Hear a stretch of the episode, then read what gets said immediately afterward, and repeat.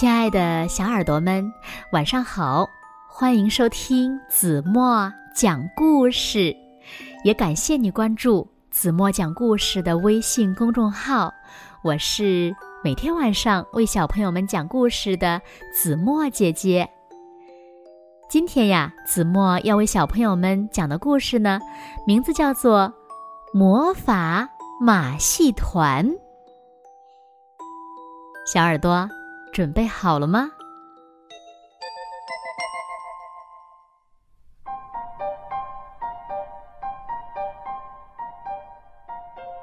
在一辆彩色的马戏车里，住着小丑贝波和他的锯齿小龙。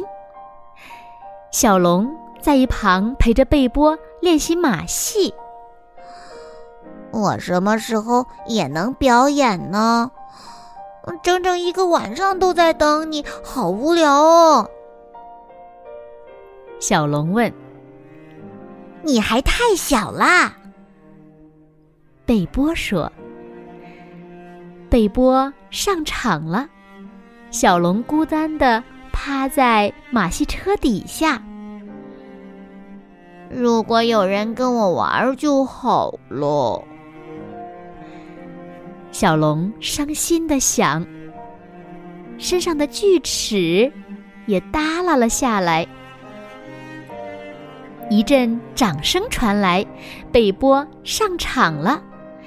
他扔起的生鸡蛋刚好砸在他的帽子中间，粉碎的鸡蛋一点一点流下来。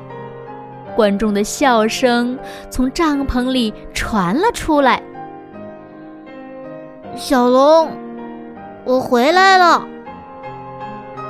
表演结束后，贝波呼唤着走进马戏车，可是没有回答。贝波看了看床底下，小龙不在那儿。有没有看见我的小龙？贝波焦急的到处寻找。第二天，小龙还是没有回来。贝波表演马戏的时候很难过，观众们大叫：“我们不要悲伤的小丑，我们要快乐的。”可是没有了小龙，贝波怎么会快乐呢？他要去找他，他想。城里住了那么多人，也许有人见过他。然而，城里的人都行色匆匆。怎么才能找到小龙呢？这时，贝波看见一座高大的彩色房子，上面还有几个闪亮的大字：“购物中心。”也许小龙在那儿吧。可是购物中心里人多的要命，贝波被挤来挤去。哼，小龙不在这儿。贝波失望的走了。贝波看见公交车站有些人，他们好像不那么匆忙。嗯，我想我可以向他们打听一下。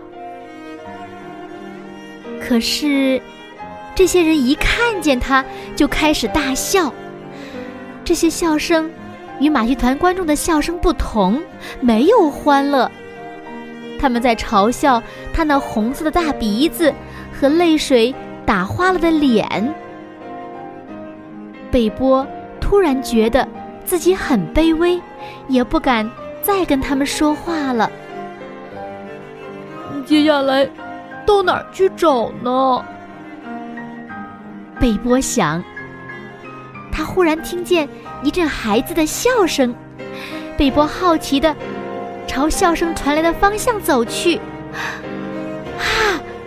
他简直不敢相信自己的眼睛，是小龙。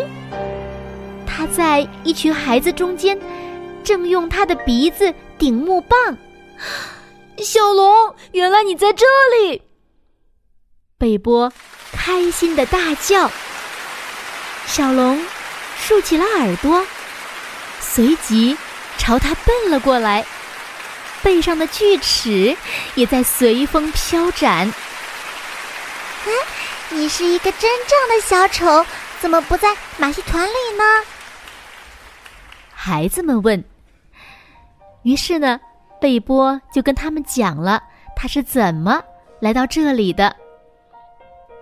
我那么担心小龙，怎么还能开心的为观众们表演，逗他们笑呢？贝波和小龙告别了他们的新朋友，回到了马戏团。马戏团班主很高兴，太好了，你们终于回来了。他向小龙和贝波表示欢迎。贝波，很抱歉。我不该在你悲伤的时候嫌弃你。晚上，马戏团里又多了一出好戏——小龙和他的鼻子戏法。好了，亲爱的小耳朵们，今天的故事呀，子墨就为大家讲到这里了。那今天留给大家的问题是：马戏团里多出来的好戏是什么呢？又是谁表演的呢？快快留言告诉子墨姐姐吧。好了，那今天就到这里吧。明天晚上八点半，子墨依然会在这里用一个好听的故事等你回来哦。你一定会回来的，对吗？现在睡觉时间到了，请小朋友们轻轻的闭上眼睛，一起进入甜蜜的梦乡了。完了。